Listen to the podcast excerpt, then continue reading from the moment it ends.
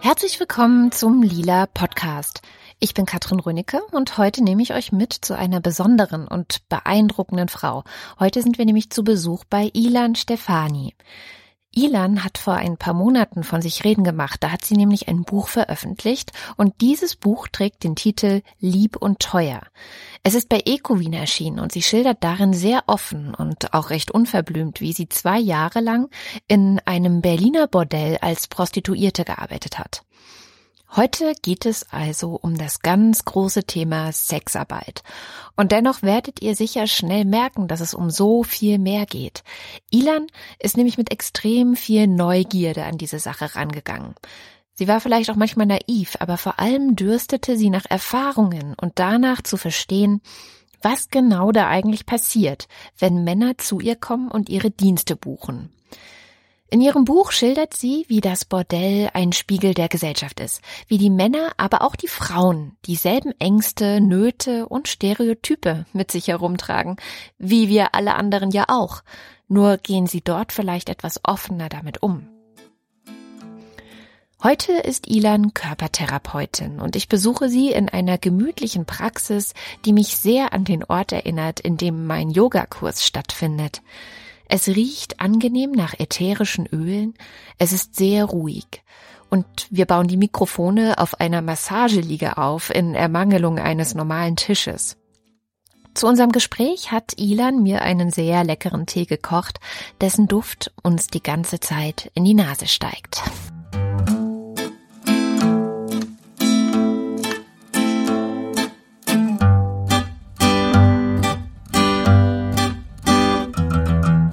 Ich würde gerne anfangen mit einer Frage, die ich mich nämlich implizit auch während des Lesens eigentlich die ganze Zeit gefragt habe. Also so manchmal, du kommst ein bisschen durch, aber der Untertitel ist ja, was ich über das Leben gelernt habe durch die mhm. Arbeit im Puff.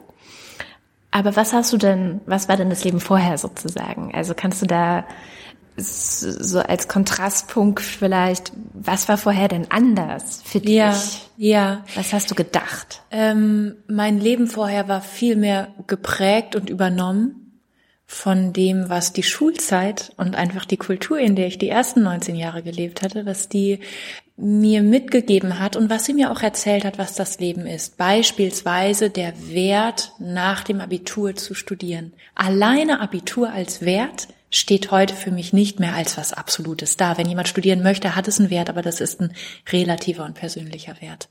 Und im Bild, ehrlich gesagt, würde ich es beschreiben als mein Erleben war wie zweidimensional. Es war wie, mein Leben ist diese Leinwand, an der diese Dinge passieren und ich gucke es mir an und ich bin häufiger die Beobachterin und die Dinge passieren, als dass ich diejenige bin, die sich dreidimensional in dieser Lebenslandschaft bewegt.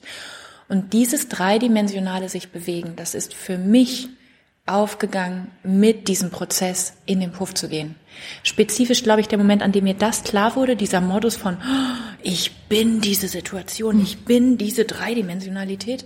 Das war halt dieser Moment, wo ich zum ersten Mal in meinem Leben so mit Wimperntusche und Rüschenkleid oder transparentem irgendwie Minikleid vom Spiegel stand, dachte, ich kann das machen, ich darf das. Das hier passiert nur deshalb, weil ich es wollte. Und in dem Sinne kann ich jetzt auch weniger sagen, natürlich kann ich eine ganz lange Liste machen, was habe ich inhaltlich gelernt über das mhm. Leben. Aber vor allem hat mir der Puff das Geschenk gemacht, mir, und das ist für andere natürlich was ganz anderes als Prostitution, Leben ist dreidimensional gedacht. Mhm. Leben ist frei. Leben ist plastisch und multiple in jede Richtung. Und nichts dergleichen konnte vorher in irgendeinem Schulbuch an mich ran. Nicht stand auch drin, nicht so, dass ich es überlesen hätte. Und das, dieses Prinzip, Dreidimensionalität, das ist etwas, wofür ich dem Puff bei allen Federn, die man dort lässt, sehr, sehr dankbar bin. Dreidimensionalität, das klingt erstmal komisch. Und vor allem im Vergleich zu vorher zweidimensional? In ihrem Buch schreibt Ilan Stefani, wir sind uns alle so sicher, wie man über die Prostitution zu denken hat, obwohl doch angeblich niemand von uns je damit in Berührung kommt. Wie können wir so viel wissen über ein Thema, welches wir so weit von uns weisen? Nach und nach wurden mir unsere Behauptungen über Huren verdächtig. Und heute bin ich sicher, mit unseren Begriffen und Bedenken zum Thema Prostitution lenken wir häufig von uns selbst ab. Ja, wir haben recht damit, dass es Zwangsprostituierte gibt. Wir haben auch recht damit, dass wir dieses entsetzliche globale Verbrechen beenden müssen. Aber wir lösen dieses Problem erst, wenn wir uns ernsthaft damit auseinandersetzen, warum wir Prostitution erschaffen und am Leben erhalten.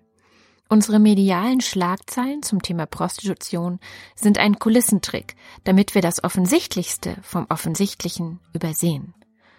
Und dieses Offensichtliche, was ist das? Genau darin geht es in ihrem Buch. Aber kommen wir zurück in die Yoga-Praxis, die, wie ihr sicherlich schon gehört habt, inzwischen nicht mehr so leise ist.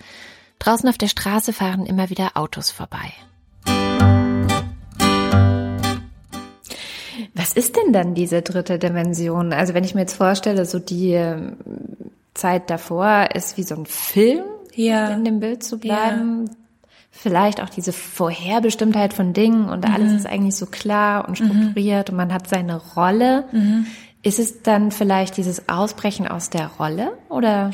Ja, es ist das Ausbrechen aus der Rolle und ich glaube, es ist aber jetzt aus heutiger Sicht körpertherapeutisch gesehen, es ist das, was mit dem Ausbrechen aus Rollen einhergeht und das ist mehr Körper spüren, mehr physische Lebendigkeit, ganz konkret tiefer atmen, wärmere Hände und damit einhergeht mehr fühlen.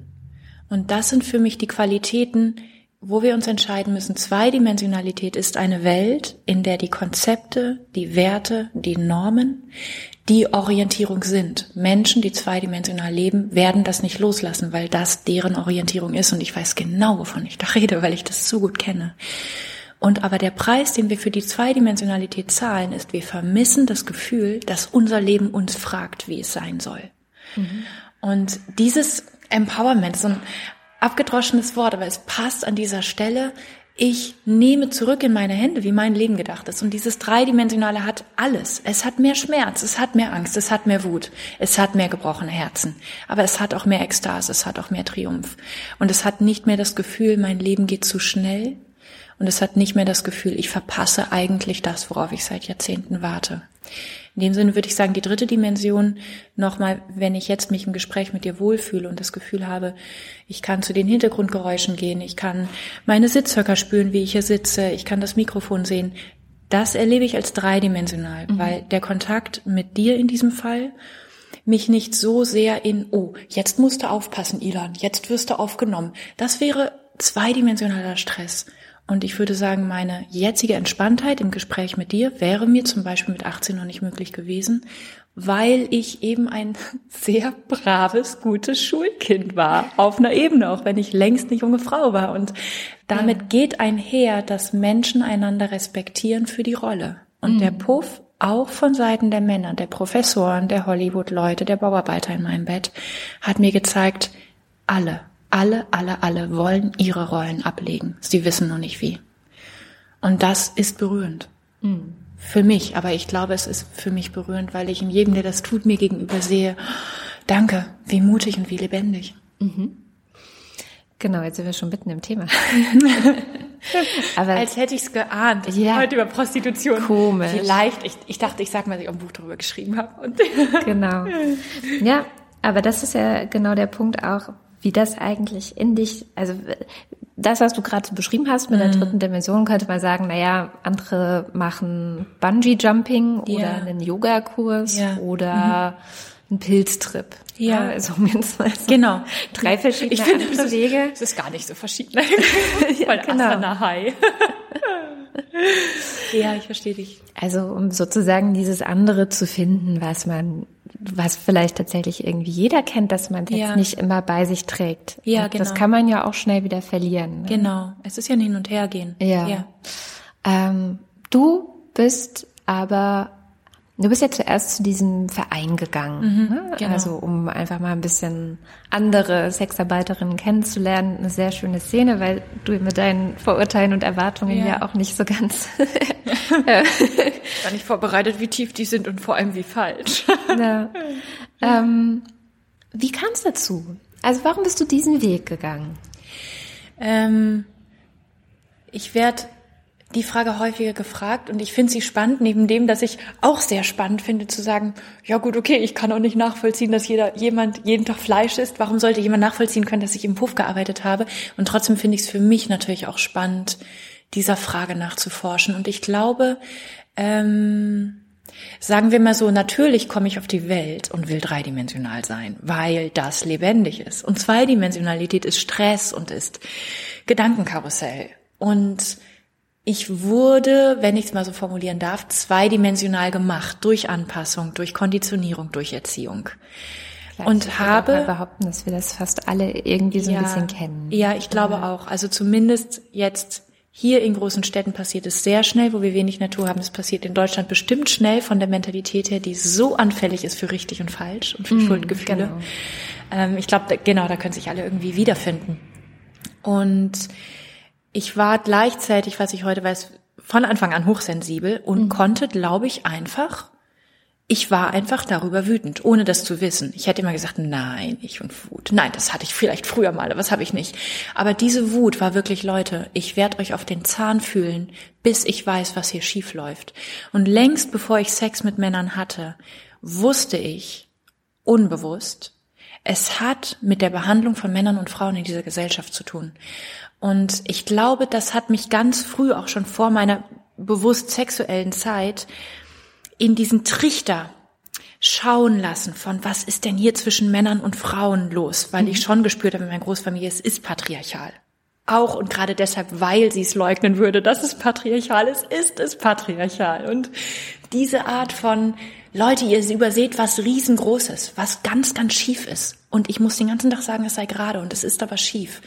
Und dann begann meine eigene Auseinandersetzung mit meiner Sexualität und dann später natürlich nochmal parallel dazu durch den Sex mit meinem ersten Freund und mit den ersten Männern, mit denen ich überhaupt Sex hatte, mit dem, was ist denn noch alles im Sex, was nicht mit Lust zu tun hat, sondern mit Macht und mit Status und mit Ego und mit Marktwert. Und parallel dazu wiederum eine ganz tolle Deutschlehrerin, die mein erstes Vorbild war, dafür mal die Klappe aufzumachen, wenn man was nicht will, um mal wütend zu sein. Und sie hat uns an Ali Schwarzer rangeführt und dann dachte ich, Ali Schwarzer ist wütend genug, um mich zu verstehen. Ali Schwarzer sagt, Prostitution ist ein Verbrechen an der Würde der Frau. Und diese Klarheit hat mir gut getan. Und ich war dadurch aber sehr klar, da kommen wir zu meinen Klischees, alle Prostituierten sind Opfer. Und sie sind diejenigen, die mehr dem Patriarchat zuarbeiten als andere Frauen.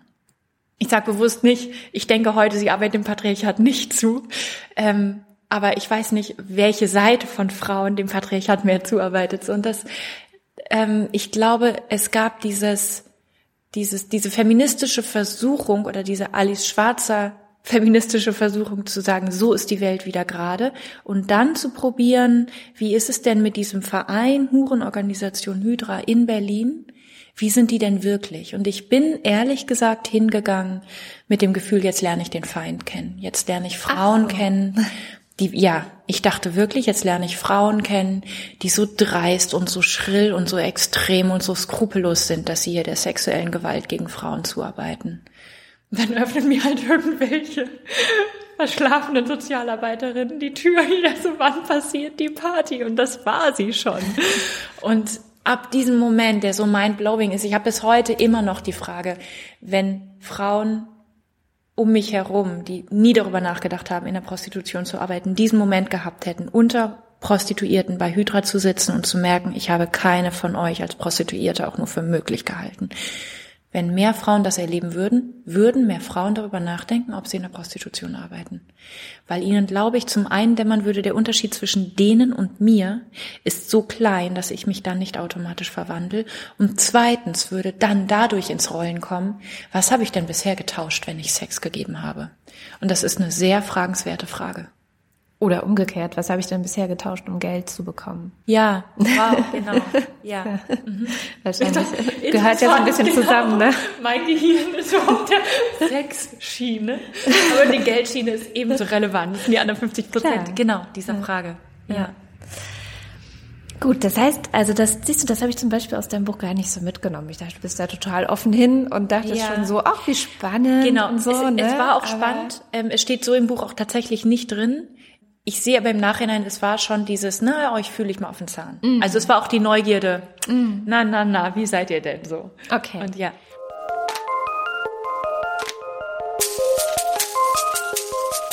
In ihrem Buch schreibt sie, ich sehe die Prostitution bis heute kritischer als die meisten, aber kritisch aus anderen Gründen heraus.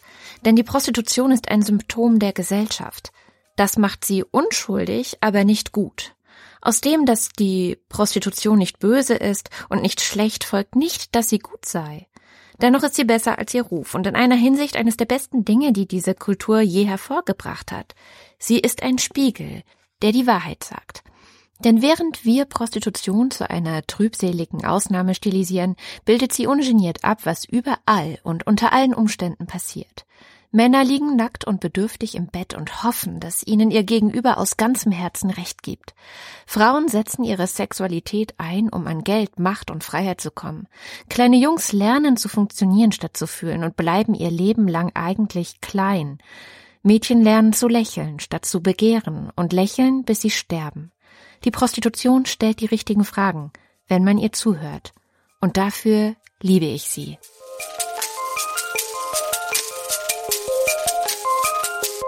Aber was war Sex für dich davor? Also bevor du dahin bist, um dir das anzugucken, weil du sagtest, hast ja schon angedeutet, du hast mhm. auch Machtebenen darin gemerkt, du hast mhm. gemerkt, dass es mehr ist als einfach jetzt nur so ein körperliches, mhm. äh, irgendwie ja auch immer zu Liebe dazugehörendes. Da können wir ja nachher nochmal drauf kommen. Aber es ist ja auch was, wo gesagt wird, ja, Liebe und Sex, das gehört zusammen und sowas. Es sind ja so viele das macht man's und das macht mhm. man nichts, äh, die ja. da drumherum sind. Wie ja. war dein Verständnis von Sex? Ähm, wenn ich jetzt heute das gefragt werde und wie damals antworten möchte, dann habe ich damals keine klare Vorstellung von Sex gehabt. Ich mhm. hätte es nicht definieren können. Mhm. Ich hätte wahrscheinlich irgendwas unsäglich Plattes gesagt, sowas wie Penis in Vagina. und denke, na ja, Ilan, das kann man schon noch ausbauen als Definition.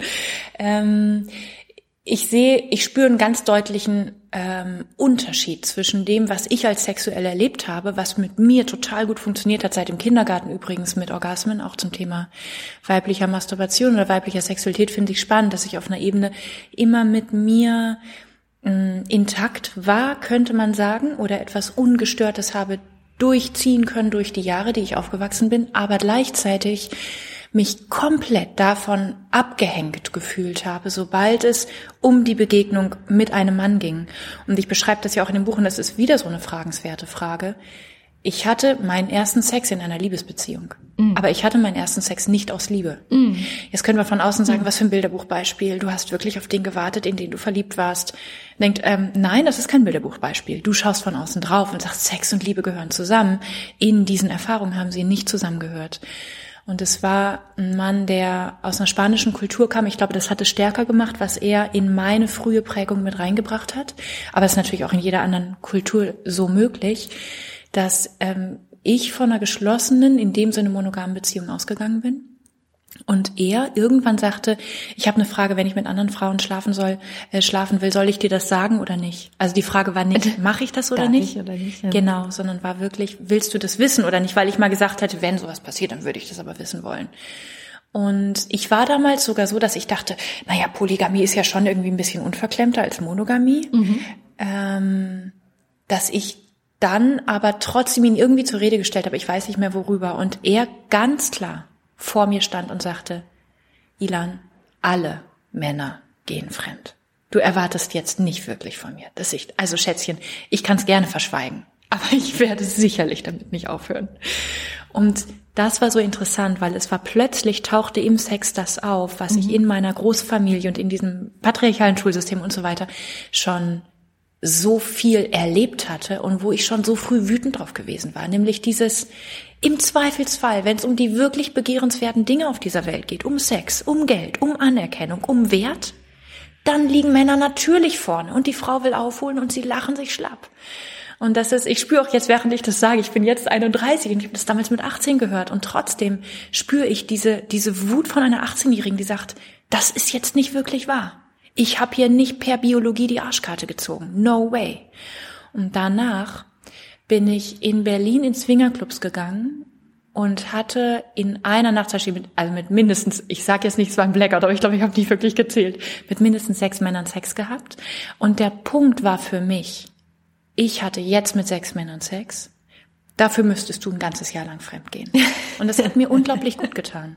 Dieser Moment von, ich muss hier gar nichts und was du kannst, kann ich schon lange. Mhm. Und ich glaube, dadurch war meine Partnersexualität sehr früh oder auch meine, meine partnersexuellen Motive sehr früh nicht immer überlagert, aber auch ich konnte auch dadurch Lust haben auf Sex. Also ich dachte, ich habe Lust auf das, was es mir an Selbstgefühl gibt, was es mir an schlimmes Wort Rache gibt. Aber das war jedenfalls alles mit in dem Feld. Moment, ja. In dem Moment ja. Mhm. Und ich sehe auch auch da mit diesen anonymen Sexerfahrungen ähm, kann man sich sicherlich drüber streiten, war es das wert oder so. Aber ich sehe heute eine Frau, die voller Selbstliebe, eine junge Frau, die ohne Antworten von außen voller Selbstliebe sagt, ich werde hier weitergehen. Ich werde das nicht auf mir sitzen lassen.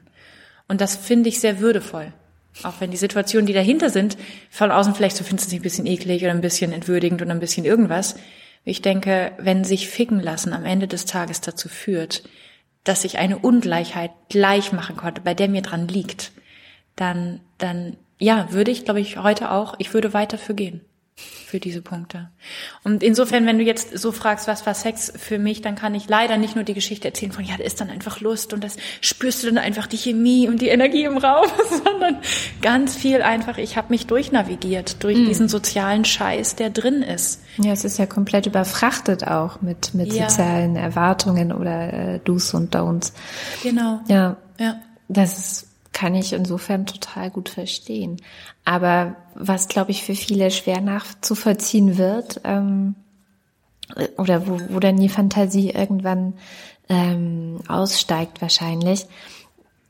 Das eine ist ja, ich mache das, weil ich ein, ein irgendwie einen Gewinn davon habe. Ja. ja. Für mich selber, für mein Selbstbild mhm. oder oder oder. Dass jetzt aber gerade die Sexarbeit Mhm. der Weg sein sollte, das eigene Selbstbild, die Selbstwahrnehmung und einen Gewinn für sich selber mhm. daraus zu ziehen. Ich glaube, das wird sehr schwer zu verstehen, weil die Hauptannahme ja ist, du kannst dir ja gar nicht aussuchen, mit wem. Na, also ja. diese Verknüpfung von, ja. du musst ja die Kontrolle darüber behalten, mit wem das passiert. Mhm als ob das dann auch vielleicht so ein ganz wichtiger Auswahlmoment mhm. ist oder so. Mhm. Und sobald du diese Kontrolle nicht mehr hast, mhm. scheitern diese, scheitert die Imagination daran, sich vorzustellen, dass das noch irgendwie empowernd oder irgendwie mhm. gewinnbringend für dich als mhm. Persönlichkeit sein mhm. könnte.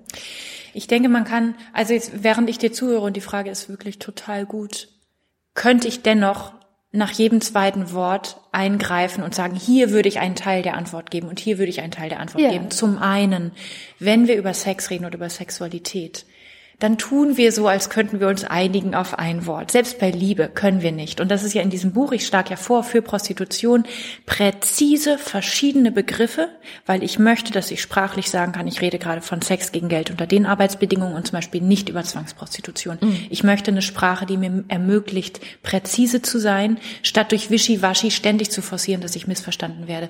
Das ist bei Sex natürlich genauso. Ganz ehrlich, wenn wir beide in die Tiefe unseres Unterbewusstseins gehen würden oder mit noch mehr Frauen im Kreis und wirklich, wirklich, wirklich eine Sprache hätten, um zu beschreiben, ich erlebe es so, ich erlebe es so, wir könnten niemanden nachvollziehen auf vielen Ebenen. Genau. Das heißt, wenn jetzt auftaucht, ich kann es irgendwie nicht verstehen, wo ich denke, das ist nicht mehr die Spitze des Eisbergs dessen, was du nicht verstehst im sexuellen Universum. Es liegt nicht daran, dass du beschränkt seist oder nicht sexuell. Es liegt einfach daran, wir berühren bei der Sexarbeiterin ganz häufig eine Figur, bei der sich alle darauf geeinigt haben, dass man sich über sie wundern darf. Bei allen anderen aber nicht. Ähm, dann der Punkt von Auswahl und Kontrolle. Ich kann jetzt den Klassiker liefern, der stimmt auch ich hatte auch die Kontrolle. In dem Sinne, ich konnte zu jedem Zeitpunkt mich gar nicht erst vorstellen bei dem Mann. Ich konnte ihn jederzeit ablehnen. Ich konnte den Sex jederzeit unterbrechen. Jeder Impuff hinter den Kulissen war auf meiner Seite. Ich war in dem Sinne völlig safe. Der Punkt, durch den ich das oder vielleicht irgendeine andere Frau das dann nicht so ausnutzt, jederzeit Stopp und Nein zu sagen, ist, dass sie als Mädchen nicht gelernt hat, jederzeit Stopp und Nein zu sagen, wenn sich was falsch anfühlt. Das ist aber nicht die Prägung, die eine Hure durchlaufen hat. Das ist die, eine Prägung, die ein kleines Mädchen durchläuft in dieser Kultur. Und da möchte ich sehr in Frage stellen. Da haben wir, glaube ich, sehr schnell in Fragen von außen, naja, andere haben die Kontrolle und andere nutzen die Auswahl, wo ich denke, ich sehe keinen einzigen sexuell kompetenten Menschen auf diesem Planeten. Zeigt ihn mir. Ich möchte von ihm lernen. Aber wir tappen, wir machen alle Krabbelfehler. Und das ist mir wichtig. Das heißt, wenn ich Fragen stelle, dann nicht als diejenige, die die Auswahl trifft und nicht weiß, warum andere das nicht machen, sondern als eine Lernende, die mit anderen zusammen lernt, die auf anderen Wegen lernen. Und dann mit solchen Fragen macht es auch als Hure ich nutze das Wort hoffentlich so in Ordnung. In dem Buch ist ständig von Hure die Rede, weil das, weil ich es, es mag. glaube ich, die liebste Selbstbezeichnung vieler, ne? Ja, Oder? genau. Das habe ich jetzt schon genau. gehört. Ich, also ja. ich mag das Wort und ich habe Ja. ja. oft auch gehört, dass, dass, dass speziell Frauen das ein bisschen schockiert sind und ich benutze es aber so. mit eigentlich mehr Entspannung, als ich das Wort Prostituierte benutze. Es macht mehr Spaß für eine Hure zu antworten, wenn man merkt, sie wird wirklich gefragt. Mhm. Statt sie wird an die Wand gestellt und soll sich erklären, wo man denkt, Erklär du mir, warum du ständig von einer Affäre in die nächste rennst. Erklär du mir, warum du seit zwölf Jahren keinen Sex hast. Erklär's mir, erklär's mir, erklär's mir. Oder auch, mach du mit deinem Sex, was du willst und ich mach mit meinem Sex, was ich will. Letzter Punkt von diesen groben Einschnitten, wo ich da gerne was sagen würde. Warum soll das empowernd sein? Ich würde sagen, für mich war der Puff unfassbar empowernd. Einzusteigen war der kraftvollste Moment meines Lebens bis dahin und noch kraftvoller war auszusteigen.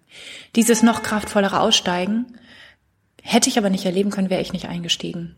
Und das finde ich auch wichtig. Wir sind in Bezug auf Sex, in Bezug auf was auch immer für ein Thema, wir sind Lichtjahre von wirklicher Freiheit entfernt. Ist es okay, dass ich eine relativ empowernde Erfahrung gemacht habe? Ist es okay, dass dieser Sex relativ gut war? Ja, das ist okay. Weil wir, der Rest ist ja nicht im Paradies und sagt, warum kommst du nicht, Hure? und ähm, das, das finde ich einfach auch wichtig an diesem, warum soll das befreiend sein oder warum soll das das sein, wo ich mich finde? Naja, sich zu finden ist hoffentlich ein Projekt, bis ich sterbe. Weil das, was im Kern auf uns alle in uns wartet, sehr, sehr viel ist. Und es liegt nicht auf der Straße und es ist ja nicht so, dass wir es alle haben. Das heißt, da glaube ich, geht es mir viel um eine Angleichung der Augenhöhe und dann auch um eine Vergleichbarkeit tatsächlich. Ob ich das Gefühl habe, was für mich empowernd war, war, ich kann im Puff besser als irgendwo sonst studieren, was schief läuft. Und das vertrete ich bis heute. Es war in der Uni genauso offensichtlich. Aber ich durfte nicht hingucken, weil ich diese kulturellen Scheuklappen hatte. Im Puff ist jeder Prof der Welt auch nur ein Schwanz. Und das ist erstmal die Wahrheit. Alle scheißen ins Klo. Und von dort aus können wir uns tatsächlich anschauen, wer für was verdient denn tatsächlich Wertschätzung und tatsächlich Verehrung.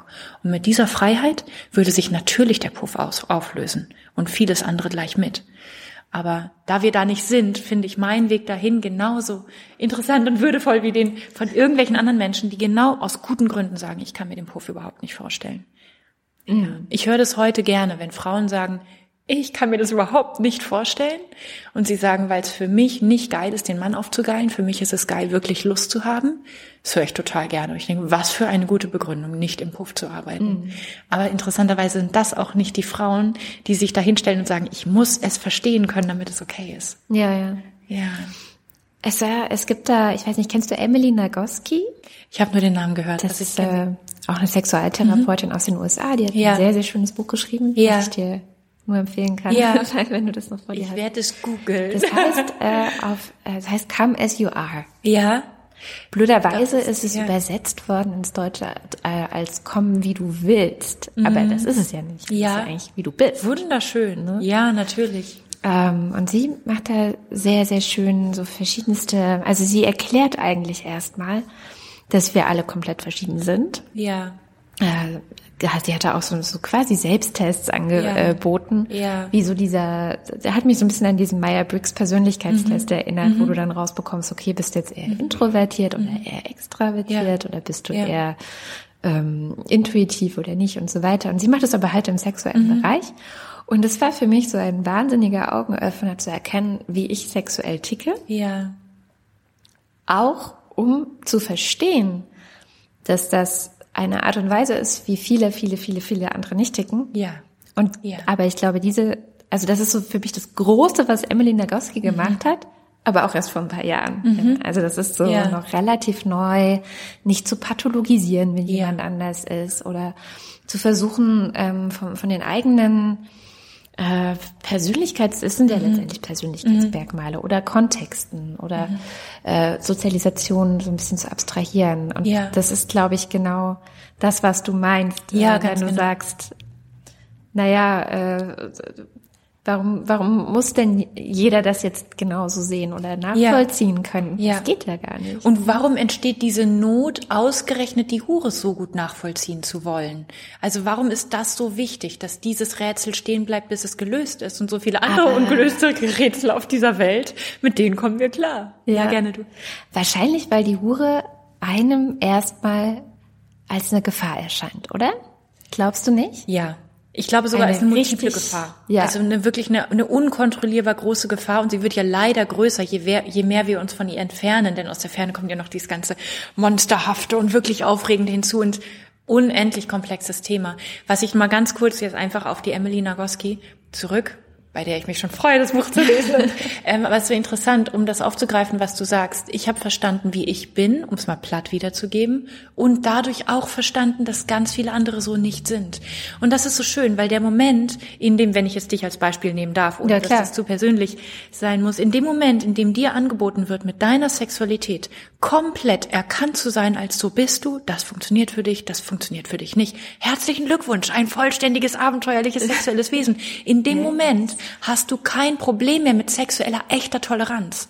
Und das finde ich extrem schwierig, wenn wir über Sex reden. Wir reden alle über, ist es nicht auch individuell? Aber das passiert im Kopf, ohne dass ich mit meiner eigenen Sexualität mich zutiefst umarmt und geliebt fühle. Und solange ich mich für meine Sexualität schäme, werde ich eng mit dem Erlaubnisraum für andere Sexualitäten umgehen.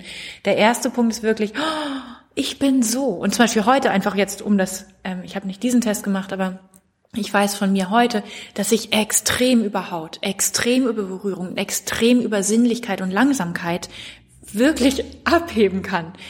Aber wie schlimm, wenn ich das nicht von mir weiß. Mhm. Weil das sind die Jahre, in denen ich mit unfassbar vielen Männern Sex hatte, unfassbar schnell, um mir immer wieder eigentlich auch die Botschaft abzuholen, dass das mit mir und dem Partner Sex nicht wirklich gut funktioniert. Und der erste Moment ist nicht, ist es nicht okay, dass Männer so sind? Nein, der erste Moment ist, ich bin okay, so wie ich bin. Und von dort aus habe ich kein Problem damit, dass der Rest der Welt von mir aus anders in die Ekstase gleitet. Aber diese, die wirkliche Großzügigkeit kommt aus dem Herzen und aus dem Becken und eben nicht aus dem, dass wir uns Mühe geben, tolerant zu sein. Das mhm. ist leider fruchtloses Gerede. Mhm. Ja, ja, ja jetzt will ich vergessen, worauf ich danach. Ich die weiß, Hure ist, ist eine Gefahr. Pass auf, ja. Genau. Hier ja, ist ja. meine Theorie. Ja. Also, meine Theorie, warum die Hure diese Riesengefahr ist. Ähm, das Interessante ist ja auch, dass wir in Bezug auf Prostitution sagen, es ist halt das älteste Gewerbe der Welt, das wird es auch immer geben. Und es stimmt nicht. Es ist nur so alt wie das Patriarchat. Es gibt sehr viel ältere Gewerbe. Und es ist interessant, weil wir sind zwei Frauen im Patriarchat und wir leben hier ohne ständig von der Brücke springen zu wollen, weil das Patriarchat so schrecklich ist. Genauso viele Männer haben in allen Matriarchaten vorher gelebt, hatten keine Prostitution und sind auch irgendwie klargekommen. Offenbar sogar ein bisschen besser als Männer im Patriarchat. Das heißt, ähm, dieser Punkt, wir brauchen Prostitution, damit im Patriarchat oder überhaupt irgendwo damit Männer klarkommen als Menschen, ist einfach gelogen und ist eine Machtgeste des Patriarchats. Das, das erstmal Jetzt vorweg. aber doch wie Alice Schwarzer. Ja, es ist, nee, es ist eine Machtgeste des Patriarchats in dem Sinne, dass Männer sagen, ist doch gut, dass es Prostituierte gibt, dann machen wir keinen Scheiß. Ja. Es gibt aber keinen Mann, der sagt, ja, ich würde Frauen und Kinder anfangen zu vergewaltigen, wenn ich sie nicht kaufen könnte. Das heißt, wenn man denkt, von wem willst du hier reden, Alter? Willst ja. du mir drohen? Nein, wollen sie nicht. Aber es gibt da eine Drohgebärde in dem, mhm. dass sie das zitieren. Das gab es schon immer, das muss es geben, weil wir biologisch anders sind, sind als ihr. Und das stimmt nicht. Das ist zusammengesetzt aus verschiedenen Dingen, die wir machen, dass Männer sie so erleben und nicht mit denen Männer, finde ich, als männliche Körper auf die Welt kommen. Und im Patriarchat war für Männer wichtig, die Linie ihrer Kinder zu verfolgen, statt wie im Matriarchat dass die Frauen die Linien ihrer Töchter verfolgen, was einfach ist. Ja. Weil die Tochter gleitet aus der Vagina und die Mutter ist klar. Der Vater muss es wissen. Das heißt, die Ehefrau ist das erste weibliche Produkt, archetypisch gesehen, für den Mann im Patriarchat. Und das zweite ist, durch die Bindung der Ehefrau durch diese Besitzfrau gibt es die Frau, die nicht mehr allen, die nicht mehr einem gehörte, sondern allen, die Hure. Und sie ist damit ein Stück weit aus der Falle des Patriarchats rausgetreten. Mhm. Sie ist ein Stück freier. Und die Hure ist ein Produkt der Ehefrau und nicht andersrum. Und ich glaube, das ist der, die Hauptquelle von Hass Huren gegenüber. Sie haben ein Stück weit das Spiel durchschaut. Und sie gehören so sehr allen, dass keiner mehr sagen kann, das ist meine. Das heißt, auf einer Ebene, speziell die Frauen, bei denen wir sagen, die sind am schlimmsten an dem beteiligt, dass das Patriarchat sexistisch ist, genau die Frauen sind eigentlich Figuren, die ein Stück weit das gesamte System unterlaufen. Und diesen Triumph der Hure verzeiht man ihnen nicht. Und alle Frauen, die keine Huren sind, archetypisch gesehen, fühlen sich wahrscheinlich eher gefährdet von dem, die Ehefrau zu sein in diesem archetypischen bösen Sinne von besessen werden und unterlegen sein und sich nicht bewegen können und haben Angst vor ihrer Freiheitssehnsucht Richtung Hure, weil es so verrucht und unkontrollierbar ist und so gefährlich und haben Angst davor, sich dahin nicht mehr zu sehnen, weil es sie zurücksaugen würde in diese Ehefrau-Richtung. Und ich glaube, das bedeutet, ich wehre ab, dass es die Hure überhaupt gibt und ich will abschaffen, dass es sie gibt, weil ich in mir meine Ambivalenz nicht ertrage. Und es gibt noch eine Ambivalenz und das ist die über den eigenen Marktwert. Und das ist jetzt ganz kurz eine Anekdote im Puff. Natürlich, auch bei mir, bei ganz vielen, ich glaube bei mir sogar besonders viele Männer, haben keinen Hoch gekriegt, weil sie aus welchen Gründen auch immer vielleicht grundsätzlich mit Probleme hatten, aber auch, weil zum Teil vielleicht in der Begegnung plötzlich was anders lief oder menschlich oder persönlicher oder intimer war, als sie es geplant hatten. Und fast alle haben mir gesagt, das hat nichts mit dir zu tun. Und das ist so interessant, weil wenn ich jetzt böse wäre, würde ich sagen, du Alter, entspann dich. Ich habe mit meinem Marktwert kein Problem, nur weil du keinen hochkriegst. Und das ist so spannend, weil der behandelt die Hure wie weil er sich rein denkt in das, wie andere Frauen in Anführungsstrichen ticken, die dann sagen, oh Gott, liegt es an mir, sorry, sollte ich mir die Brüste irgendwie, mm, mm, mm. und was auch zeigt, wie ähnlich es eigentlich beieinander ist, wie sehr Männer mit Frauen sind und nicht Männer sind mit Huren, wer weiß wie anders als mit anderen Frauen. Und das ist die Konditionierung von allen Frauen. Sie werden bestärkt und bestätigt und sichtbar und wertvoll durch männliche sexuelle Beachtung und gleichzeitig dürfen sie die nicht wollen und dürfen sie die nicht auf sich ziehen. Das kreiert letzten Endes Locken und Blocken zwischen den Geschlechtern. Es kreiert natürlich in den Frauen totalen Stau und totale Verwirrung. Und ein nicht auflösbares. Also, ne? Genau. Schlimmstenfalls. Also bei mir hat, hat es ja. eher Angst produziert, ja. weil doch die Signale so eindeutig waren. Ja. Also ich erinnere mich an Gespräche meiner Jugend, da haben sich Jungs auf so einer Party ähm, darüber unterhalten, wie ein Mädchen von der Schule bei irgendeiner anderen Party zwei Männern gleichzeitig einen runtergeholt hat. Ja. Und das war so abfällig, wie die über die geredet haben. Ja. Und es war wirklich nur so, ja, die Schlampe. Und die war mhm. der ganzen Schule auch verschrien irgendwann mhm. als die Schlampe. Mhm. Und das ist natürlich ein sehr, sehr eindeutiges Signal. Ging mir selber auch so. Ich habe mhm. irgendwann mal auf einer anderen Party äh, zwei Stunden lang mit einem französischen Austauschschüler mhm. geknutscht mhm. und war auch am nächsten Tag, ähm, ne, ist die ja. etwa irgendwie hm, ja. und so, die Schlampe. Also so, das ist ganz, ganz klar, mhm. was du darfst und was du nicht darfst. Mhm. Also eigentlich erfährt es, glaube ich, zumindest, ich meine, ich bin jetzt auch schon Wette 30, zumindest so vor 20 Jahren war es total eindeutig, ne? ja. wie du dich zu verhalten ja. hast und wo du aber wenn du es denn gemacht hast, dafür sorgen solltest, dass niemand es mitbekommt. Ja, genau. In diesem geheimen genau. Bereich. Und ja. Und ganz schmaler Grad. Genau. Und das ist tatsächlich eine Angst, die flächendeckend ist. Und wenn man anfängt darüber zu reden, wo man merkt, damit kommt niemand auch nur in Ansätzen klar. Das ist was, womit alle irgendwie in so einem eisigen Schweigen vor sich hin mhm. sitzen und hoffen, dass sie das irgendwie überleben letzten Endes. Ich glaube, das bedeutet Angst. Und die Angst, die du jetzt schilderst, ist schon die Angst im Außen. Da würde ich schon sagen, es ist, so schlimm sich das anhört, die geringere Angst. Die größere Angst ist in sich selber mit dem eigenen Begehren nicht klarzukommen. Mhm. Und ein anderes total paralleles Beispiel ist sexuelle Fantasien von der Mann nimmt mich und die Männer und all das und gleichzeitig zu wissen, das ist sowas von unemanzipiert. Das kann im Leben nur bedeuten, dass ich glaube, ich sei ein Stück Scheiße. Und das sind so das sind so schlimme innere Ausbremsungsmechanismen, dass man sagt, gäbe es doch nicht die Figur der Hure, dann gäbe es nicht diesen ganzen Hassel, der in mir selber für mich selber fühlbar wird und den ich jetzt auch noch unterdrücken muss. Und ich glaube, das ist maßgeblich daran beteiligt. Zum einen die Sexfantasie dieser dauervergewaltigten Frau ist maßgeblich daran beteiligt, weshalb wir lieber über Zwangsprostituierten reden, als über Frauen wie mich, die völlig bürgerlich und langweilig sich prostituiert haben, wo man denkt, ich schlafe ein, wenn ich euch zusehe. Ja, aber das ist die Realität von Sexarbeit, so sorry. Mhm. Ähm, und die Zwangsprostituierte ist so dies, wir dürfen zu dieser Vergewaltigungsfantasie gehen als die moralischen Retter. Das heißt, wir haben endlich eine Erlaubnis, dahin zu gehen. Ist ja sowieso der Trick, oder? Also ich meine, es gibt ja diesen Begriff der Rettungsindustrie sogar, dass ich oh, eigentlich ja. Wen retten die so alles? Alle. Ja, in den USA ist das ganz krass. Also in den USA gibt es ja auch wirklich Staaten, Bundesländer, ja. äh, Bundesstaaten, in denen es verboten ist. Ja. du meinst Prostitution? Ist, Prostitution genau, ist dort verboten, ja. In manchen. In ja, genau, in manchen schon. weil es ist ganz unterschiedlich. Überall schwierig, glaube ich. Überall schwierig, ja. absolut, ja. Mhm. Und es haben sich dort eben wirklich, ähm, also ich weiß gar nicht mehr, war das Melissa Jara Grant, glaube ich, nannte das Rettungsindustrie. Mhm. Es haben sich wirklich ja. Vereine und Charity-Organisationen mhm. und Kampagnen ja. darum gegründet, diese Frauen zu retten. Ja. ja. Und um das überhaupt machen zu können, um das argumentieren zu können, musst du natürlich eine riesige Geschichte erzählen. Mhm.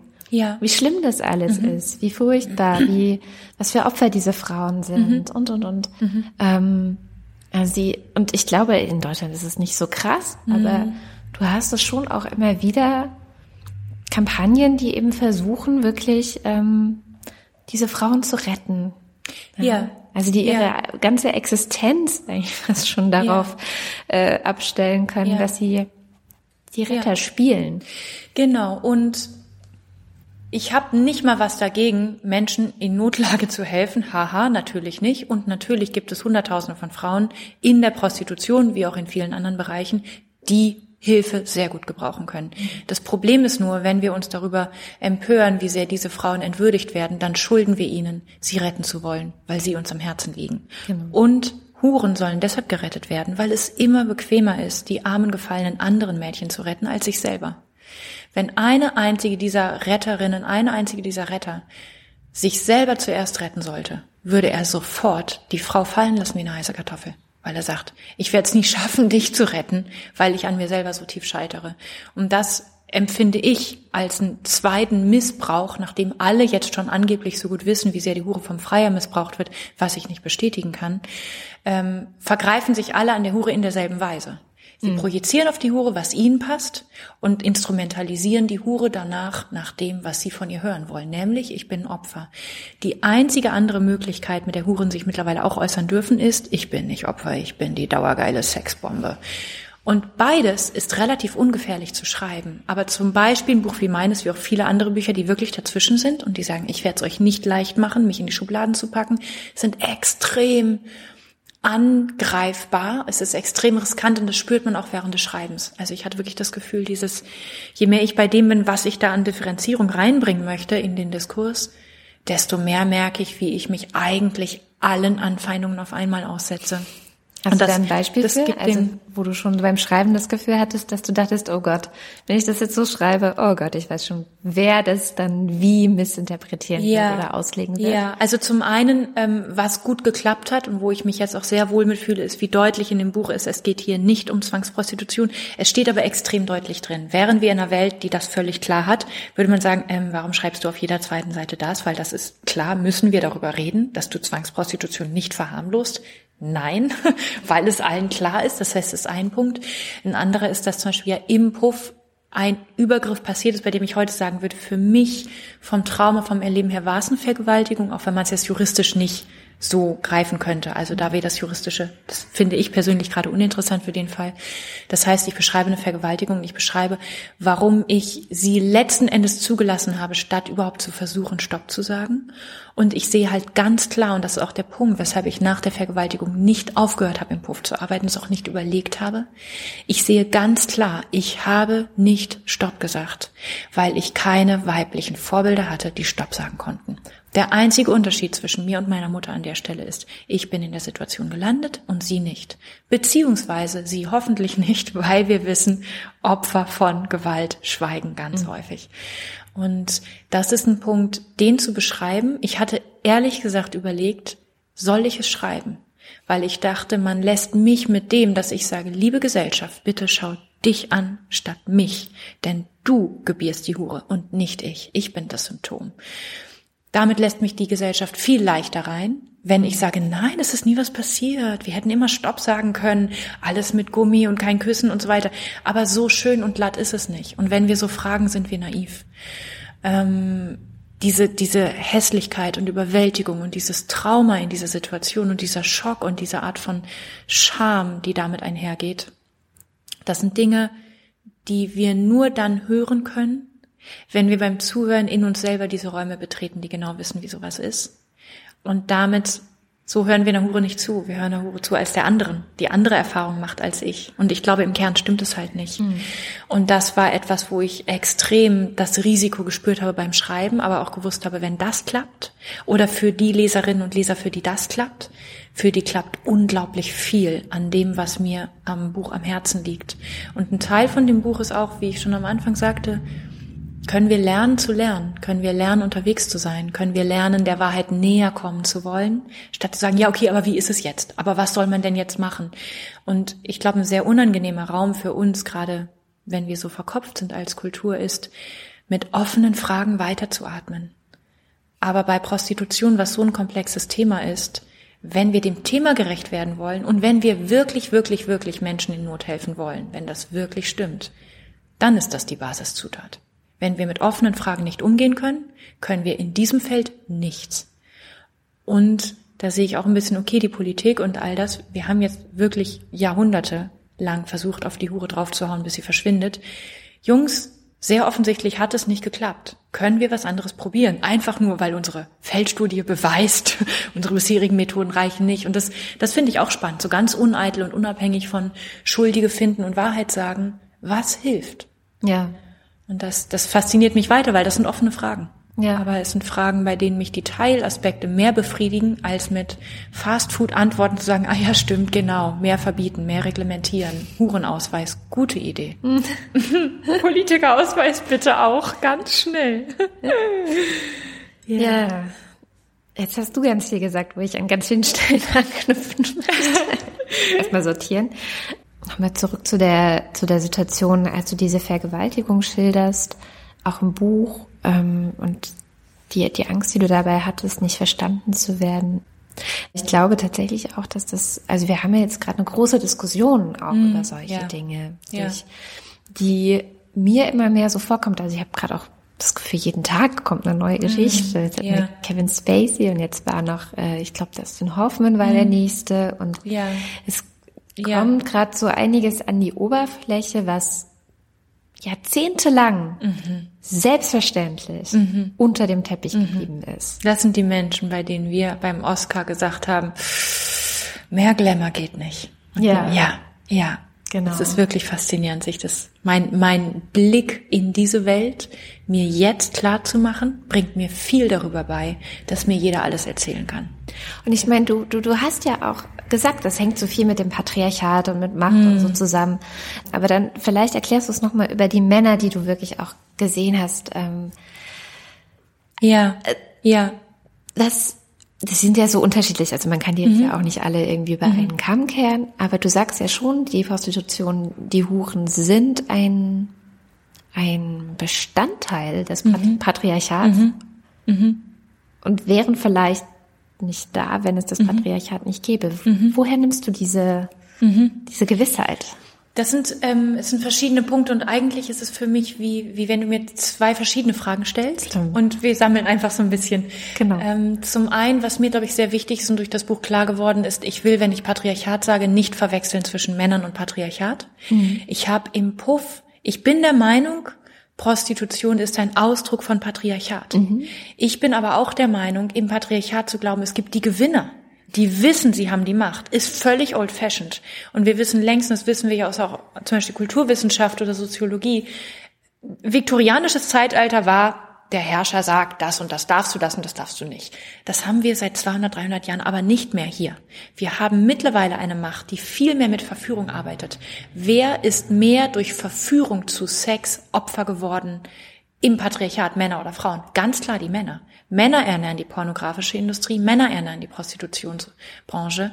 Das heißt, ich habe die Männer mehr oder weniger als so hilflos und taub erlebt und so überfordert in dem, wie geht das, eine Frau sexuell zu erreichen? Wie geht das im Sex, die Befriedigung mal zu erleben, die ich zehnmal am Tag versuche zu erleben, indem ich mir einen runterhole? Was am Sex ist so begehrenswert, dass ich besessen bin von dem Gedanken daran? Das sind Dinge, die die Männer mit sich mitgetragen haben in dem Puff, wahrscheinlich gehofft haben, ich kann ihnen jetzt irgendwie für 80 Euro da die Antwort geben, konnte ich nicht, was sie so frustriert hat, dass sie diesen Frust wiederum auch in sich vergraben haben und wieder rausgeschlichen sind. Und das ist mir einfach sehr wichtig. Im Patriarchat sind Männer mal null und gar nicht die Gewinner. Mhm. Kein einziger erlebte sich als Gewinner. Im Gegenteil, sie haben wirklich alles getan, um sich von mir führen zu lassen, auch weil sie wussten, dass es in diesem Setting, sie haben keine anderen Männer gesehen. Sie wurden wirklich von Frauen über die Gänge geführt. Sie mussten alle vorher duschen. Das heißt, es war wirklich, die Tür ging auf und es war eine Frauenwelt wo man schon merkt, so welcher Mann muss wie drauf sein, um sich da jetzt plötzlich wieder Pascha aufzuführen. Und das ist einfach total wichtig, dass, dass unser Ding irgendwie der Freier vögelt hier wild die Hure durch. Frag dich, ob es eine Sexfantasie ist. Von dir. Völlig in Ordnung. Aber es hat vielleicht mit dem, was Freier sind, nicht unbedingt was zu tun. Und das ist auch völlig in Ordnung. Es ist nur wichtig, darauf mal hinweisen zu dürfen, so. Ähm, in dem Sinne glaube ich, Prostitution ist Ausdruck von einer Form, wie eine Gesellschaft sich sexuell verpasst zwischen Männern und Frauen. Und das ist tatsächlich ein Schwachpunkt an dem Buch, den ich auch gut finde in der Kritik auf das Buch, von Männern und Frauen in der Weise zu reden, ist auch old-fashioned.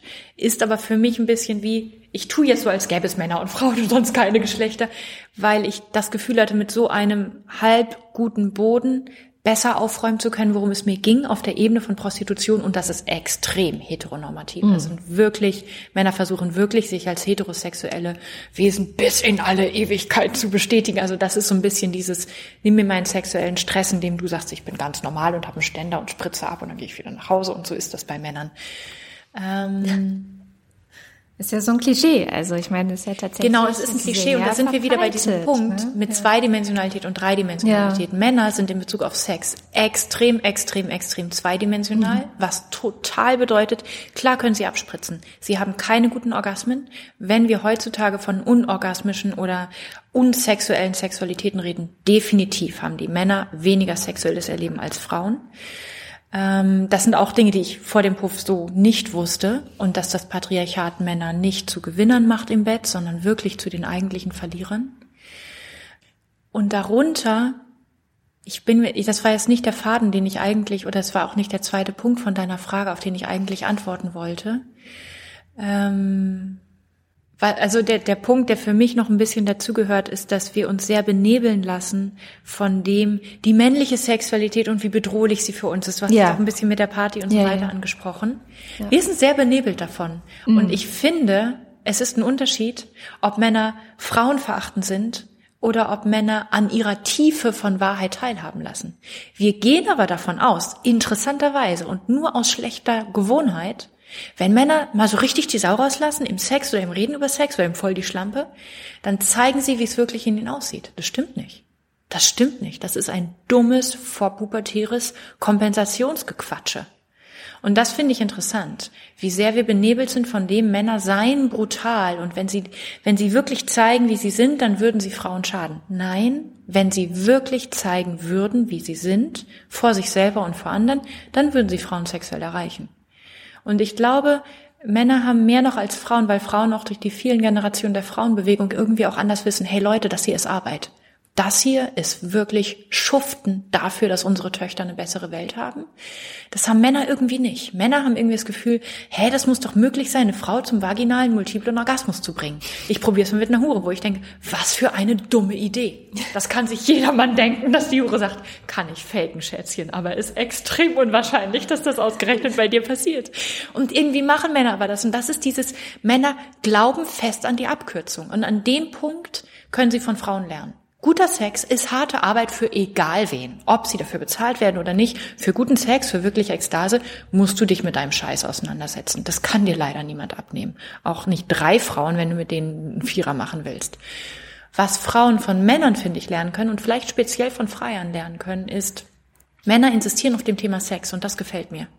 Frauen sagen dann so, ähm, oh, ich, nee, also bitte, ich glaube, es gibt auch irgendwie andere Sachen. Ich will jetzt auch irgendwie so, also es gibt sowas wie die Bereitschaft zu sagen, das mit diesem scheiß Sex, wo ich denke, wow, okay, aber wie schade, weil wir im Kern halt wirklich viel körperliche Kraft haben auf allen Ebenen. Wir haben viel Wut, wir haben viel Liebe, wir haben viel Sex, wir haben viel sexuelle Kraft.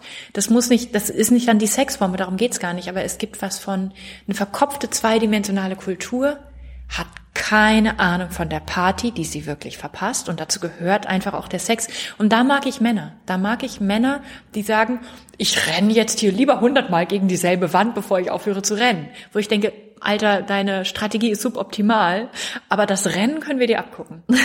Das mag ich. Der Punkt, den ich vorhin noch kurz sagen wollte, war Stichwort zweidimensional, dreidimensional. Männer sind in Bezug auf Sex so gestresst, so unfassbar gestresst, dass wir Frauen überhaupt nicht wissen, wie schlimm das ist. Nix Penisneid, absolut nicht. Und sie sind dadurch sofort zweidimensional. Und dieses zweidimensionale unter anderem, das passt so gut zu diesem Bild mit der Leinwand, macht sie so Fantasie, Porno und Bilder besessen. Es ist wirklich, wenn Männer wüssten, wie es ist, ihren eigenen Penis zu spüren, nicht durch die Vagina drumherum, das ist völliger Bullshit. Ihren eigenen Penis zu spüren, ohne Erektion, ohne Lust, einfach aus dem Interesse, es ist ein Teil von meinem Körper, der erstaunlich ist, genauso wie meine Kniescheibe. Ich kann ja wohl meinen Penis spüren. Wenn Männer mit dieser Art von Selbstliebe wären, wären sie dreidimensional. Und dann würden sie sich erstens sehr gut überlegen, ob sie noch in den Puff gehen wollen. Und wenn, und das ist jetzt ein bisschen auch tatsächlich das Zweite, was ich sagen wollte, woher nämlich die Sicherheit, Prostitution würde sich auflösen, wenn wir das Patriarchat auflösen würden. Sie würde sich nicht auflösen, aber sie würde zu 99,9 Prozent zurückgehen. Und das 0,1 Prozent, das ist einfach cool. Das ist einfach, weil zwei Leute Bock darauf haben. Weil einen sagen, hey, ist doch cool, ich hab Geld, du brauchst Geld. Ey, würdest du mir einblasen? Ey, voll die gute Idee. Mach ich, Alter, du bist mir scheiß sympathisch. Das, ja. das finde ich ist Arbeit von morgen. Das mhm. ist dieses, ey, total cool, Win-Win-Situation egal mit Sexarbeit oder nicht, aber auch mit Sexarbeit. Und das wird auch in dem Buch oft überlesen. Ich will Prostitution nicht abschaffen, aber ich will sie von dem Elend um den nicht beantworteten, qualvollen Fragen erlösen, mhm. die sie so aufblähen, wie das aktuell der Fall ist.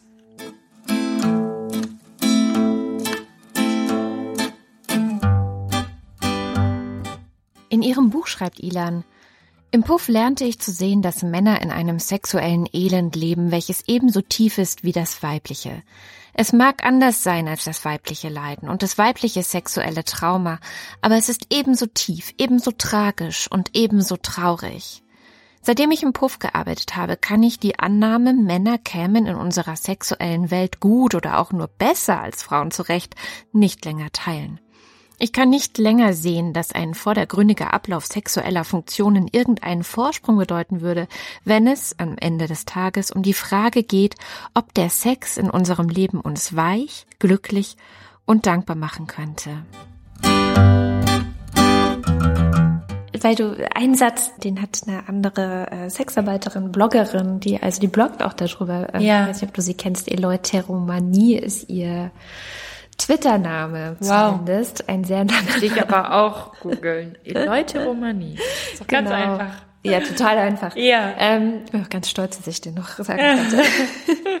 Und die hat mal gesagt, das Problem an der, ne, wegen dieser weil du vorhin von der ähm, Zwangsprostitution oder so, also man, ja. sie fasst es eher zusammen auch unter Armutsprostitution, ja, weil schön. man kann auch von mhm. Äh, Zwangsprostitution sprechen. Das Problem sei eben nicht die Prostitution, sondern die Armut. Ja. Oder bei der Zwangsprostitution ist nicht mhm. das, die Prostitution das Problem, sondern dieser unsichere Status. Also da spielen ja ganz viele Sachen ja. zusammen, auch Armut, ähm, Erpressbarkeit. Menschenhandel, also mhm. dass man gegen alle diese Dinge ist, ist ja mhm. gar nicht die Frage. Das mhm. wollte ich nur noch mal, weil ich finde es auch immer wieder absurd, wie das zusammengeschmissen wird und ja. ähm, und auch wirklich dahinter ist ja wirklich die Frage. Ähm, leugnest du Zwangsprostitution oder ist dir das egal, wo man denkt, okay, worüber reden wir jetzt als nächstes? Reden wir jetzt als nächstes darüber, dass ich irgendwie Meerschweinchen aufschlitze? Also wo sind wir hier denn? Das ist schon tatsächlich das ist schon krass, sehr, weil das mal sofort krass. mitkommt ja. und man sich dafür dann auch rechtfertigen muss. Genau. Was ja aber alles ist ja auch alles kriminell am Ende. Gut, ja. die Armutsprostitution ist natürlich ein ganz fieser Graubereich, aber es ja. ist ja wieder ein anderer Bereich der Gesellschaft, wo die Gesellschaft sich fragen muss, okay, warum, warum sind Menschen hier so arm? Ja. Warum, was passiert denn hier? Wir sind eine der reichsten mhm. Länder dieser Welt. Wir haben so ein krasses, äh, so eine krasse Überschussproduktion. Mhm. Ähm, Leute kaufen sich Yachten für 500.000 Euro. Mhm. Wo ist das Problem? Ja. ja. Ne? Also, ja. warum gibt es hier so Armut überhaupt? Ja. Und das ist, wir haben wirklich dieses Gewohnheitsrecht im Reden über Prostitution etabliert, zu der Prostituierte zu starren, wenn es ums Problem geht. Und das ist so empörend. Ein mhm. Beispiel ist dieses französische Buch von der Studentin Laura D. Wer ist, also die Studentin Laura D. sagt mein teures Studium. Der Titel sagt ja eigentlich schon, das französische Studiensystem hat sie, wenn ihre Geschichte stimmt, wirklich so in die Prostitution gezwungen. Und sie hat dann Höllenqualen darin erlebt und fand das total eklig, weil ihre Eltern sie auch verstoßen hätten, wenn es rauskommt. Was ist der Skandal an dieser Geschichte? Das französische Bildungssystem, durch das die französische Gesellschaft, die das Buch zum Bestseller gemacht hat, all ihre Kinder schleust und dass Eltern sagen, du bist nicht mehr meine Tochter, wenn du dein Leben so lebst, wie du es halt entscheidest und nicht nach unseren Werten. Und das ist so krass, da gibt es so viele Geschichten, die, selbst die Geschichte von Huschke Mau, die ja in Deutschland sehr, sehr viel darüber verbreitet und auch sehr krasse Zustände in der Prostitution erlebt hat und Übergriffe und Elend und Armut, geriet in Panik, als sie aussteigen wollte, weil als sie in meinem Arbeitsamt sich irgendwie vorlesen ließ, wann sie rauskommt, wie viel Geld sie denn kriegt, wo sie sagt, ich flippe aus. Trotzdem wird sie gelesen und trotzdem schreibt sie darüber, als sei das der einzige Skandal, dem sie begegnet, ihre Prostitution. Dabei erlebt sie selber, es ist eine Gesellschaft, die unfähig ist, Menschen aus echter Armut rauszuhelfen. Und das sind diese Skandale, die wir großzügig überlesen. Der Freie hat mich vergewaltigt. Ja, Statistisch gesehen ist es fast wahrscheinlicher, dass ich sexueller Gewalt durch Männer ausgeliefert bin in dieser Gesellschaft, als dass ich das nicht bin. Also worüber reden wir? Lohnt es sich wirklich über den Puff zu reden? Nein. Aber wir haben dieses Gewohnheitsrecht zu sagen, warum arbeitest du an dem Puff? Der Punkt ist nicht, warum arbeitest du an dem Puff? Der Punkt ist, warum lebst du dann in einer westlichen kapitalistischen Gesellschaft? Und das sind die Fragen, die wir uns dann halt alle fragen können. Der zweite Punkt, sorry, ganz kurz zurück, weil mir das einfällt, ja. und das finde ich interessant, weil es wenig erwähnt wird. Bei Zwangsprostitution, bei Elendsprostitution gehen wir davon aus, die Frauen werden zu extrem vielen verschiedenen Kontakten gezwungen. Gehen wir jetzt davon aus, wir würden Männern und kleinen Jungs ermöglichen, dreidimensional mit ihrer sexuellen Kraft aufzuwachsen, in Selbstliebe und in Verantwortung. Es ist Kraft. Du spielst einmal mit dem Feuer, du machst das nicht zweimal. Du machst es nicht, bis du 80 bist und ein Idiot.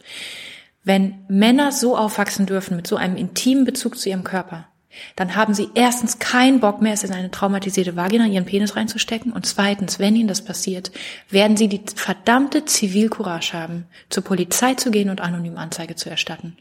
Und das ist ein Skandal, den wir alle haben. Wir können mit Schauspielern in der BVG noch und nöcher sexuelle Übergriffe nachstellen. Die Leute zücken ihr Handy und starren drauf, bis der Übergriff vorbei ist. Das sind die Statistiken. Und bei den Freiern, bei der Zwangsprostitution haben wir dasselbe Phänomen. Mhm. Wir haben das alle sagen böse, böse, böse. Wir sagen, okay, aber 88 Prozent aller Männer in Deutschland kaufen mindestens einmal in ihrem Leben eine konkrete Frau für Sex so und so viele haben wahrscheinlich damit Zwangsprostituierten zu tun. Mich erreichen jetzt Männer, die sagen, wie kann ich ganz sicher sein, dass eine Zwangsprostituierte ist? Ja, was ist wohl die Antwort? Du kannst nicht ganz sicher sein. Du hast einfach verdammt nochmal genug Eier in der Hose, zur Polizei zu gehen, weil du den Verdacht hast und du bist kein Idiot. Und das ist der Punkt. Wir kommen nicht als Idioten auf die Welt und nicht abgestumpft für das Elend unserer Mitmenschen, ob das eine Hure ist, die wir bezahlt haben oder jemand anders. Wir kommen auf die Welt und sind mutig. Und wir werden feige und verdruckst und verschämt gemacht. Und wenn wir Freiern helfen wollen, wenn, gut, wenn Sie sich, wenn Sie Ihre Hausaufgaben machen, dann sagen Sie, ich scheiße drauf, ob mir jemand hilft, ich gehe einfach zur Polizei, wenn ich einen Verdacht habe. Ist von Männern nicht zu viel verlangt, wenn sie erwachsen sind, finde ich. Müssen Sie halt mal machen. Bei dem Verdacht.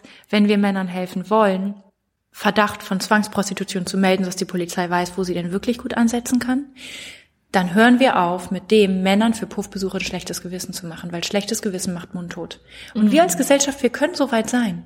Wir können so klug sein, zu sagen, okay, Gewissensbisse sind Zeitverschwendung, Schuldgefühle sind Zeitverschwendung, weil sie nicht dazu führen, dass wir uns ändern, sondern dazu führen, dass unser Verhalten gleich bleibt und wir uns damit beschissener fühlen. Und das, finde ich, sind Dinge, die man irgendwann auch mal machen kann oder irgendwann auch mal verstehen kann. Und das sind Aspekte, die wenig für mich zur Sprache kommen, wenn es um Zwangsprostitution geht, dass diese Frauen mit unfassbar vielen Menschen zu tun haben, die reagieren könnten, wenn sie selber ein bisschen mehr Mumm hätten, und das müssen sie halt machen. Und wenn das Klima, das ihren Status behandelt, freundlicher wäre. Und damit will ich Männer nicht zu Opfern machen, aber mm. ich glaube, das spielt viel zusammen. Ich glaube, ich verstehe, was du meinst. Natürlich ähm, auch so diese die Vorstellung alleine, dass du als Mann zur Polizei gehst und sagst, hallo, ich war da bei einer Prostituierten, ich glaube, ja. da läuft was schief. Ja. Die Hürde ist ja einfach wahnsinnig ja. hoch, weil das ja. Stigma so groß ist. Ja. Du bist also ein Mann, der zu einer Prostituierten mhm. geht. Mhm. mhm. Ja. Mhm. Und es gibt ähm, zum Beispiel natürlich kann man anonym bei Hydra melden, man kann melden ja. auf verantwortlicherfreier.de. Also es gibt mehrere Möglichkeiten, unabhängig von Polizei. Ja. Und ich finde aber auch, dass. Aber die sind natürlich dann wieder nicht so bekannt, weil na, zumindest genau. mir wäre es jetzt noch nicht so bekannt gewesen. Genau. Weil man natürlich gleichzeitig versucht, diese Prostituiertenverbände klein zu halten, weil ja. die ja wiederum für etwas stehen, was verpönt ist. Mich erinnert ja. diese ganze Diskussion immer so ein bisschen an die Diskussion rund um Drogen. Hm, interessant.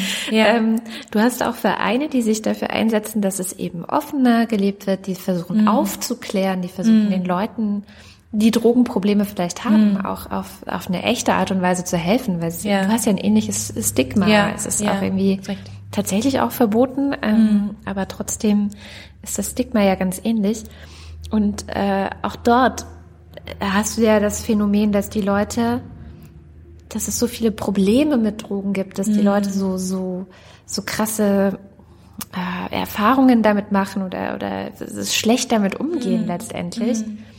weil sie sich ja nie wirklich damit auseinandersetzen mhm. konnten und ja. weil es auch niemandem beigebracht wird, wie ja. man Safer ja. Use jetzt im Drogenbereich macht oder sowas. Es ist letztendlich auch ein, ein Aufklärungsproblem. Es ist ein Aufklärungsproblem und damit ist es an der Basis, glaube ich, wieder echt ein Mündigkeitsproblem, mhm. weil ähm, die Männer, selbst jetzt vor zehn Jahren, wo Internet wirklich weniger war als heutzutage, und ich aber vor zehn Jahren letzten Endes sozusagen mich prostituiert habe, vor zehn Jahren diese Männer hatten Stunden, Nächte, Wochen damit zugebracht, in Berlin jeden Puff der Welt im Internet abzuklappern wo ich denke, nein, dann ist es nicht zu viel verlangt. So lange verdammt nochmal auf Google Seite 70 zu suchen, bis ich verantwortlicherfreier.de gefunden habe und weiß, was ich tun kann, falls es schief geht. Und das ist ein bisschen ähm, genauso wie mit diesem, ich will guten Sex mit Fastfood haben. Ähm, also pass auf, entweder oder. Wir reden hier von erwachsenen Menschen, wir reden hier von ausgewachsenem Sex.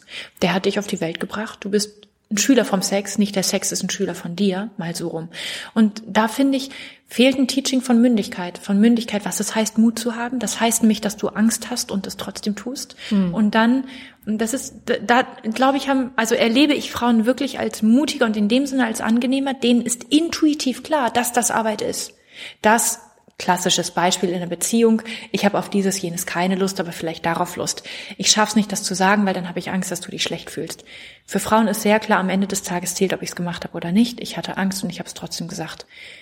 Wenn Männer jetzt sagen, sie schämen sich dafür, wenn sie es anonym bei einer Polizeianzeige erstatten, wo ich denke, so sorry, aber dann solltest du nicht in den Hof gehen. Weil du dann nicht bereit bist, als erwachsener Mensch Konsequenzen von deinem Handeln in dieser Welt zu tragen. Mm das will ich dann an sich gar nicht verurteilen. Ich will nur sagen, dann ist es etwas, was schnell mit Menschenrechten von Frauen einfach ähm, nicht konform geht. Wird ja oft beklagt, dass Männer oft nicht in der Lage seien, wirklich Verantwortung für ihr Handeln zu übernehmen, beziehungsweise ja. gelernt hätten, dass das gar nicht so nötig sei. Ja. In der Gesellschaft, in der ja. wir leben, wird die mm. Verantwortung dann eben auf andere mm. Schultern verteilt. Mm. So hast du das auch erlebt? Ich habe es damals nicht erlebt. Mhm. Das klingt gleichzeitig absurd, weil meine gesamte Rolle war, natürlich erlebe ich es nicht innerhalb der Rolle, weil meine Rolle war schon. Könntest du, Paula, bitte der gute Sex sein, den ich in mir selber nicht hinbekomme? Könntest du bitte der Orgasmus sein, den ich selber nicht schaffe zu erleben?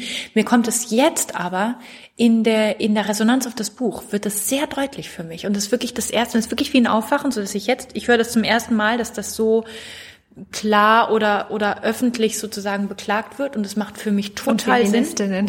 macht für mich total Sinn, das ist auch ein interessanter Punkt, dass diese sehr viele reproduktive Arbeitsbereiche wirklich immer schon traditionell von Frauen ausgeübt wurden. Dazu gehört auch die Prostitution, weil es ist ja nicht, dass daraus jetzt irgendwie einmal und der Mann ist glücklich, der ist ja morgen wieder da und hat wieder Lust auf Sex. Ist schon sehr reproduktiv die Prostitution.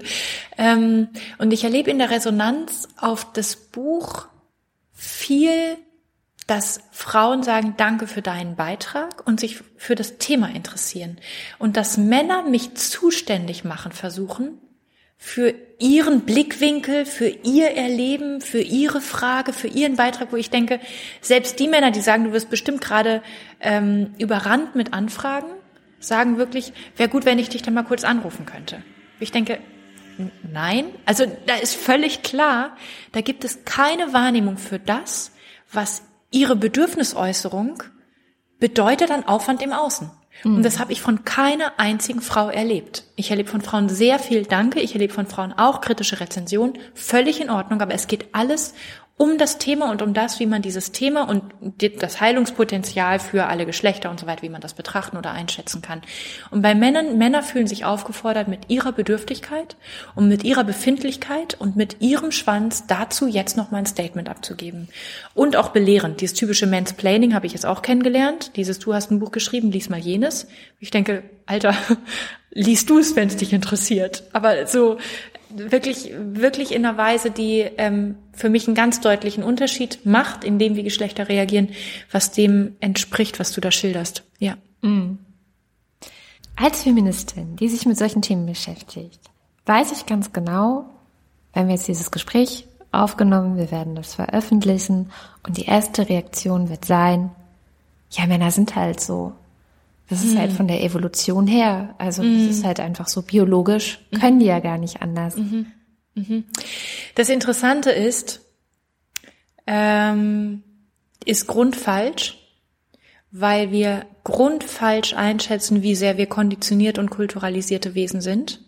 Und das ist wieder auch ein bisschen so dieser Punkt von Demut bei allen Beteiligten wenn wir am Ende unseres Lebens unserer Natur und dem, wie es wirklich ist, ein Stück näher gekommen sind, haben wir einen guten Job gemacht. Wir reden hier noch nicht von dem, wie ist es denn wirklich.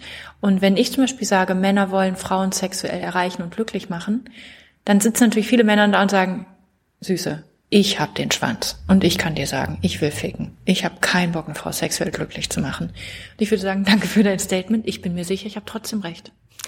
Ich verstehe nur, dass dein Bewusstsein nicht auf dieser Ebene ist und es ist völlig in Ordnung, dass das ein Totschlagargument ist, bei dem auch klar ist, jeder hat das Recht zu sagen, lass ich nicht zu, ist definitiv falsch. Trotzdem kein Mann braucht, dass ich Recht habe, um guten Sex zu haben. Insofern kann ich bei meiner Meinung ja auch bleiben.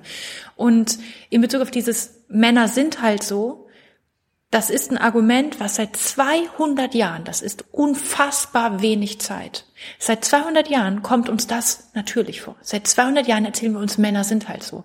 Noch vor 300 Jahren in dieser Kultur in Europa haben Männer, wenn sie vor Gericht außerehelich Sex hatten, sind sie reihenweise freigesprochen worden, worden, wenn sie gesagt haben, die Wollust der Frau hat mich so in die Ecke gedrängt, dass ich mit ihr Sex hatte, um sie zufriedenzustellen und loszuwerden. Das Gericht sagte, oh mein Gott, ja natürlich. Ach Gott, das kennen wir. Ja, diese wollüstigen Frauen, die nichts anderes im Kopf haben. Vor 300 Jahren. Vor 300 Jahren hätte man also gesagt, Frauen sind halt so. Frauen sind so unersättlich. Da kann man sich als Mann nicht wehren. Dann steckt man ihnen den Schwanz rein. Dann ist man, ja, dann ist das halt ein Ehebruch. Aber ganz ehrlich, das passiert auch mal. Und Heute sagen wir im Brustton der Überzeugung, als seien wir selber in der Steinzeitepoche dabei gewesen und vom Säbelzahntiger weggerannt. Sagen wir, Männer sind halt so. Und das ist das ist nicht mal angelesene Halbbiologie, das ist einfach nur plumpes Nachreden. Es stimmt einfach nicht.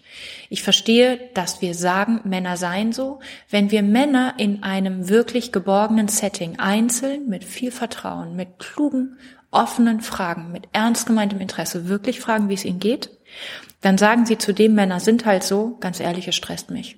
Ich habe schon überlegt, ob meine Hormone am Arsch sind, weil ich letzte Woche keinen Bock auf Sex hatte.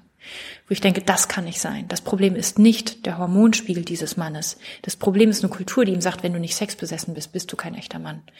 Und damit glaube ich, wir haben so viele Verlierer durch dieses Männer sind halt so, dass ich ähm, nicht sehen kann, wofür wir es aufrechterhalten sollten. Und die Männer, die dann in den Puff gehen, ich glaube, Männer genauso wie Frauen, genauso wie alle anderen, sind gemacht, glücklich zu sein. Ich war dabei bei der einer der besten Prostitutionen, die es von den Arbeitsbedingungen her gibt. Männer im Puff sind scheiß unglücklich. Männer außerhalb vom Puff sind auch scheiß unglücklich. Männer begehen dreimal so oft Selbstmord wie Frauen. Das mhm. heißt, wovon reden wir hier? Dass Männer zu blöd sind, um sich für ihre wirklichen Bedürfnisse zu interessieren? Der Puff ist eine Sackgasse. Der Nichtpuff ist vielleicht auch eine Sackgasse. Okay, dann lasst uns offene Fragen haben. Aber mhm. dieses Männer sind halt so, wo ich denke, was heißt hier halt so? Das ist ein mentaler Kurzschluss, der nichts zu einer wirklichen Diskussion beiträgt. Was bringst du Männern und Frauen jetzt bei? Weil du machst ja. Ich bringe Männern bei, dass ich nur mit Frauen arbeite. Und ich liebe eigentlich, also nicht ganz nur, nur, nur, ähm, aber das meiste, die meiste Arbeit geht mit Frauen, weil ich über die weiblichen Verletzungen auch in der Sexualität viel mehr weiß. Ich bin sozusagen besser im Umgang mit Frauen als mit Männern und möchte gerne dort arbeiten, wo ich mich am kompetentesten fühle. Ich mag aber auch noch dieses Moment ähm, von, ich arbeite nur mit Frauen, weil es auch viel hat von Jungs, ganz, ganz, ganz viele Fragen, die ihr habt, müsst ihr mit euch selber klären oder untereinander. Da können wir wirklich, das können wir nicht ersetzen. Es stresst uns auch, das ersetzen zu sollen. Also insofern, das bringe ich fast ein bisschen auch Männern bei, würde ich sagen. Ähm, ich fahre zurzeit folgende Schiene, um Männer und Frauen und alle anderen und mich selber sexuell immer glücklicher zu machen. Ich glaube, ähm, wir haben wirklich viel, es ist wundervoll mental klug zu diskutieren, eine kluge Sprache, wirklich sensibel, wirklich, wirklich eine Art von Intelligenz in diesen Raum reinzubringen, das ist wirklich wundervoll. Und ich versuche es zur Zeit zu ergänzen, indem ich versuche bei Frauen, und da habe ich halt selber diese große Geschichte, dass ich ein sexuell begabtes Wesen wie alle anderen war und aufgewachsen bin und dann dachte, sobald ich echten Sex kennengelernt habe, ich und Sex, wir passen nicht zusammen und auch angefangen habe, meine eigene Sexualität nicht zu wertschätzen als eine kraftvolle, vollständige Sexualität, unabhängig von männlichem Begehren. Das versuche ich Frauen gerade beizubringen. Dieses, du bist sexuell, du bist, du hast alles, was du brauchst für Ekstase, für Orgasmen, für keine Ekstase und keine Orgasmen, wenn dich das nicht interessiert. Völlig fein. Du bist ein sexuell sehr freies und mündiges und wertvolles Wesen, völlig unabhängig von irgendeinem Spiegel im Außen, völlig unabhängig von deinem Aussehen oder deiner Orientierung oder sonst was weil ich glaube, wenn wir Frauen das ermöglichen, sich selber als kraftvoll zu erleben, zum einen fällt ganz viel privater Tauschhandel weg, Sex mhm. gegen was anderes. Zum anderen, wenn diese Frauen dann mit Männern sind, um mal vom klassischen Sexbild auszugehen, fällt erstens leichter zu sagen, Alter, nein, so nicht oder genau so. Also Kommunikation fällt leichter und ich glaube, die einzige Richtung, durch die Männer verstehen, was sie im Sex eigentlich suchen, sind Frauen, die ihnen gegenüber sitzen und sagen, genau das Ja, genau das Nein und die das energetisch meinen. Hm. Und ich glaube ganz viel, so bitter das ist, und ich hasse diesen Satz, aber wenn Männer sagen, Frauen sagen Nein und meinen Ja, channeln sie diese innere Ambivalenz, über die ich gesprochen habe. Nicht immer und nicht bei allen, das stimmt nicht, das ist auch einfach ein Bequemlichkeitsspruch und ein dummer Spruch. Aber es gibt den wahren Kern, dass wir nicht entschieden sind, ob wir Nein sagen, um überwältigt zu werden, um daraufhin unseren kleinen Ersatzkick zu haben oder ob wir sagen Nein, weil wir Nein meinen und Ja, weil wir Ja meinen. Und ich glaube, wenn ein Mann wie auch nur mit einer einzigen Frau Sex hat, die so klar sagt, Alter, ich meine ganz genau das, was ich sage, du kannst mich absolut beim Wort nehmen. Und dann haben wir hier eine gute Begegnung dann verstehen Männer plötzlich, worum es geht. Und dann haben Männer, glaube ich, auch nicht mehr diese, diese schwimmende, suchende Frage, wer ist hier eigentlich schuld, wer ist hier eigentlich verantwortlich? Und dann fällt es Männern, glaube ich, auch leichter zu verstehen, das ist mit Courage gemeint, das ist mit Mündigkeit gemeint. Und das ist auch damit gemeint, dass sie vom Sex lernen, statt dass der Sex sich ihnen anpassen soll. Also das heißt, ich versuche gerade ein bisschen eine körperliche sexuelle Energie für Frauenkörper leichter zugänglich zu machen in Frauengruppen. Also ich arbeite nur angezogen, aber trotzdem geht es einfach viel um dieses Thema und dieses körperliche sich schütteln und spüren und atmen und stampfen, weil ich glaube, das entstresst die Konzepte rund um Sex. Das macht konkret, dass es nicht um Ziel oder um Orgasmus oder sonst was geht. Und das macht konkret, ich bin vollständig und vollständig lustvoll, unabhängig von Männern. Und dann müssen Männer uns wirklich was bieten.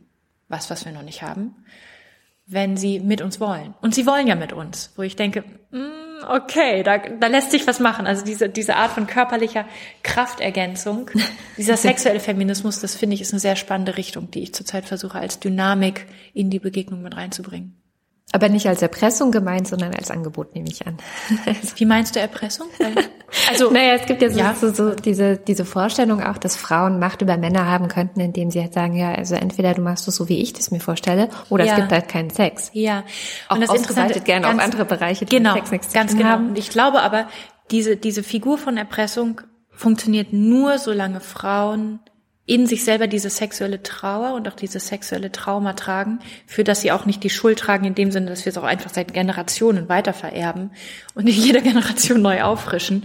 Dieses Frauen sind sexuell das größere Problem als Männer und der größere Problemfall und weniger sexuell als Männer, was halt alles nicht stimmt. Und ich glaube, dieses Erpressen wird wegfallen. Im Gegenteil, wir sind sexuell sehr großzügig gewesen.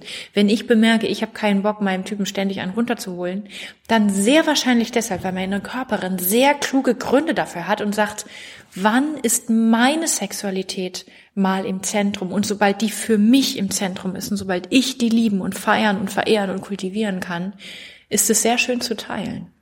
Ich glaube, es ist wirklich, wir sind im Kern sehr generöse Wesen. Aber wir sind deshalb so geizig und so kleinlich und so zickig und so, hm, okay, ich, ich, du bringst den Müll raus und ich blas dir ein und all das. Ein Albtraum. Ich hoffe, dass wir in einer Generation schon darüber lachen können. Aber ich kann jetzt schon darüber lachen, was ich. Aber ja, ja, das habe ich gemerkt. ich finde es auch äh, irgendwie cool, aber gleichzeitig ist es. Ich weiß, man, ja, die, die, die, der Schatten ist so schmerzhaft. Ja. Mhm. ja, ja, die ersten bei mir so ungefähr die ersten 30 Jahre waren auch nicht immer nur Friede, Freude, Eierkuchen, sondern ja. ich habe auch gute, mehr als 30 Jahre gebraucht, um mein, meinen Körper, mein sexuelles Ich zu verstehen und zu ja. erkennen. Und ja. davor, ja, und wir sind halt viel ja, ich habe irgendwann gedacht, ich sei asexuell, weil es die einfachere Art und Weise war, durchs Leben mhm. zu gehen, als mhm. zu sagen, okay, vielleicht muss ich meine Therapie machen oder ja. so, ja. Also und dafür gibt es ein Wort. Da sind wir wieder in diesem, genau, asexuell, okay, das ist ein Wort, das gibt es, genau. da, da darf man sein. Das ist der Windschatten eines Wortes, wo man denkt, ja. aber echter Sex ist ja schon passiert, bevor es die erste Sprache überhaupt gab. Vielleicht kommt Sex ohne Worte ganz gut klar. Ja. Und nicht Sex genauso. Und das ist so schön, dass ein Kosmos aufgeht. Und das ist aber auch so schön, was du sagst über dieses, was ich halt viel erlebe in, ich sag mal, meiner Szene, die ja auch ein bisschen dieser Esoteriker-Szene und Selbstfindungs- und Therapieszene und Traumatherapie und Tantra-Szene unterwegs ist. Da gibt's ja ein unfassbares Angebot, speziell in Berlin, wo dieses Gespräch ja passiert, ähm, über, du musst dich halt auch wirklich selber lieben und das ist halt auch bei allen unterschiedlich und so. Und es ist ein Unterschied wie Tag und Nacht, ob ich es weiß mhm. und dann erst recht an mir verzweifle, weil ich auch noch zu blöd bin, mich Kommst zu lieben. da auch nicht hin, genau, ja. Oder wenn ich merke, ach, das ist gemeint. Damit mhm. sich in Ruhe zu lassen. Selbstliebe und ich glaube auch, eine glückliche Sexualität hat viel damit zu tun, diese Themen auch mal in Ruhe zu lassen. Ich muss, während ich mit dir rede, hoffentlich nicht die ganze Zeit sagen, oh, Ilan, du machst es so toll, ich liebe dich, sondern ich kann vielleicht einfach mal reden und mich in Ruhe lassen dabei, in dem, wie ich gerade dastehe, vor mir oder vor dir oder für irgendjemandem. Und das hat für mich viel mehr mit Selbstliebe zu tun, auch viel mehr mit sexueller Mündigkeit in einer Kultur. Wir sind auch dieser Punkt mit Macht. Wir sind nicht in Bezug auf Sex unterdrückt, indem wir darüber nicht reden dürfen. Wir sind in Bezug auf Sex unterdrückt, indem wir um Sex kreisen müssen. Mhm. Der Sex hat die Wahrheit über uns in der Hand und wir müssen den Sex finden. Warum ist es so schwer, beim Sex Spaß zu haben und wenn er uns keinen Spaß macht, ihn zu lassen? Da hat uns die Macht. Und das mhm. finde ich so spannend, diese Punkte von Mündigkeit, ja. die sind unter der Entspannung entspannt. Wow. Sehr schön. Für dich selber, wie erlebst du jetzt zurückblickend, vor allem auch dieses Buch geschrieben zu haben und dich damit so in die Öffentlichkeit gewagt zu haben? Ist es eher, also ist es mhm. was, wo du ich sag mal, also ist der Effekt der erhoffte? Geht's dir gut damit? Mir geht es sehr gut damit und ich habe aber viel mehr, glaube ich, gefunden über mich, als ich auch dachte zu finden, nämlich auch viel, ich liebe Worte, ich liebe Schreiben, ich erlebe jetzt auch viel, ich liebe Menschen, ich liebe Kontakt, ich liebe Öffentlichkeit. Ich hätte lange gesagt, so bleib mir bitte mit den Menschen vom Leibe, die sind sehr stressig. Also es gibt sehr viele Aspekte meiner selbst, die blühen und die quasi zufällig durch dieses Thema Sex oder Prostitution so jetzt auch mehr in dieses Blühen gekommen sind. Und es gibt was Wunderschönes von dem, wie heilsam es ist, ein Buch zu schreiben, was ich wirklich erlebt habe. Ich will keine Kinder. Ich würde gerne mal gebären, aber ich will keine Kinder. Aber ich habe nach diesem Buch und das Buch zu schreiben das Gefühl, ich weiß, wie Schwangerschaft, wie Presswehen, wie Pressewehen, Bildzeitung, Punkt, Punkt, Punkt, wie all das ist. Also ich habe das Gefühl, ich habe ganz, ganz viel erlebt von diesen organischen Reifungs- und Wachstumszyklen, die wirklich körperlich sind.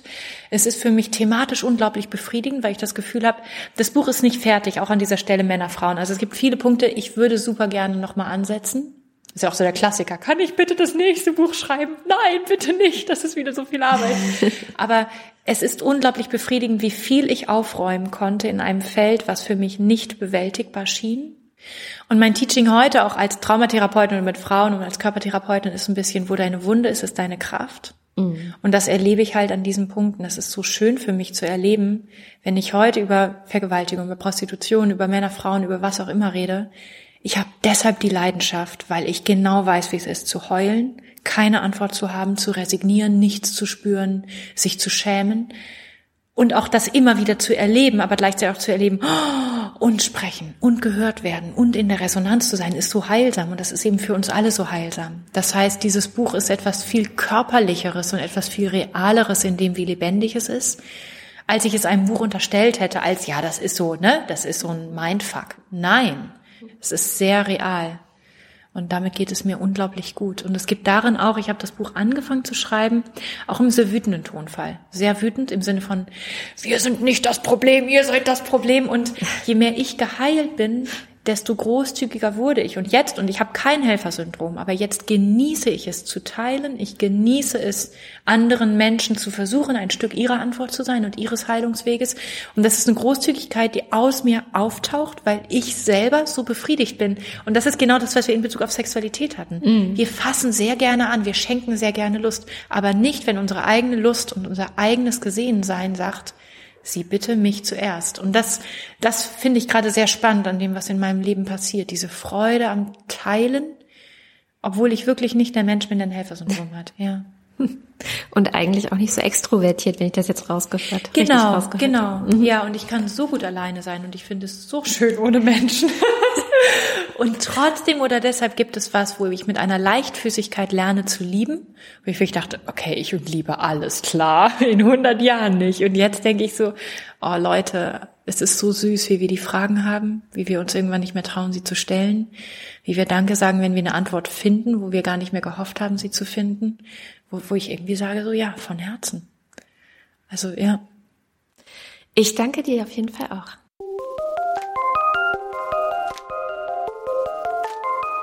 Das war also die großartige Ilan Stefani. Ich hoffe, euch hat das Gespräch genauso gut gefallen wie mir und ihr denkt jetzt ganz viel über euer Leben, über Sex, Männlein, Weiblein und all diese Dinge nach und schreibt uns doch eure Kommentare auf lila-podcast.de unter die Sendung und wenn sie euch gefallen hat, dann freuen wir uns natürlich auch, wenn ihr sie anderen Leuten weiterempfehlt. Ihr helft auch anderen dabei, sie zu finden, wenn ihr zum Beispiel auf iTunes eine gute Bewertung abgebt. Mein Name ist Katrin Rönnecke, das war der Lila Podcast und in zwei Wochen hören wir uns wieder. Bis dahin.